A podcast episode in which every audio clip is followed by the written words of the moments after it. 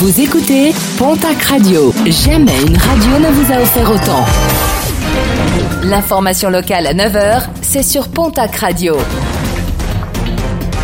Bonjour Jean-Marc Courage Sénac. Très belle matinée. Deux mineurs interpellés placés en garde à vue hier dans les Landes, originaires de l'agglomération d'Aquoise pour l'un et du Béarn pour l'autre. Ils avaient déjà été interpellés en début de semaine. Deux mineurs accusés de différents vols. Ils devraient être déférés au tribunal de Dax.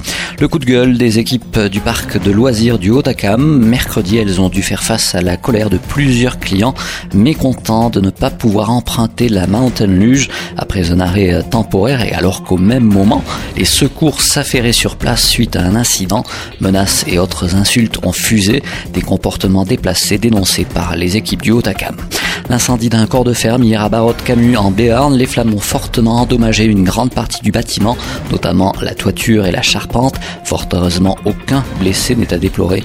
Une enquête a été ouverte pour déterminer l'origine exacte de ce sinistre.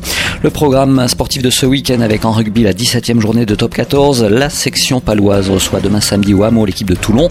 À la même heure, à 17h45, l'aviron bayonnais se déplacera à Clermont. En Pro D2, la suite de la 20e journée, Mont-de-Marsan se déplace ce soir à Valence-Roman. Autre déplacement celui dimanche de Biarritz à Carcassonne. Toujours en rugby, championnat national à noter le derby du Sud-Ouest entre le Stade Tarbes Pyrénées Rugby et l'US Dax. Ce sera ce dimanche à 15h30.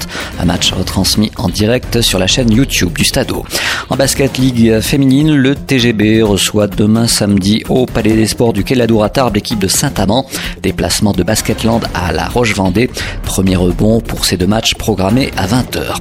Toujours en basket, une arrivée au TGB. Le club Bigourdan a engagé en tant que joker médical la Canadienne Samantha Cooper. Elle pallie l'absence de Louis Alvarson touché au mollet. En football, Ligue 2, 26e journée du championnat. Le Pau FC se déplace demain à Niort. Le coup d'envoi de la rencontre est programmé à 19h. Le Pau FC est toujours à l'avant-dernière place du championnat.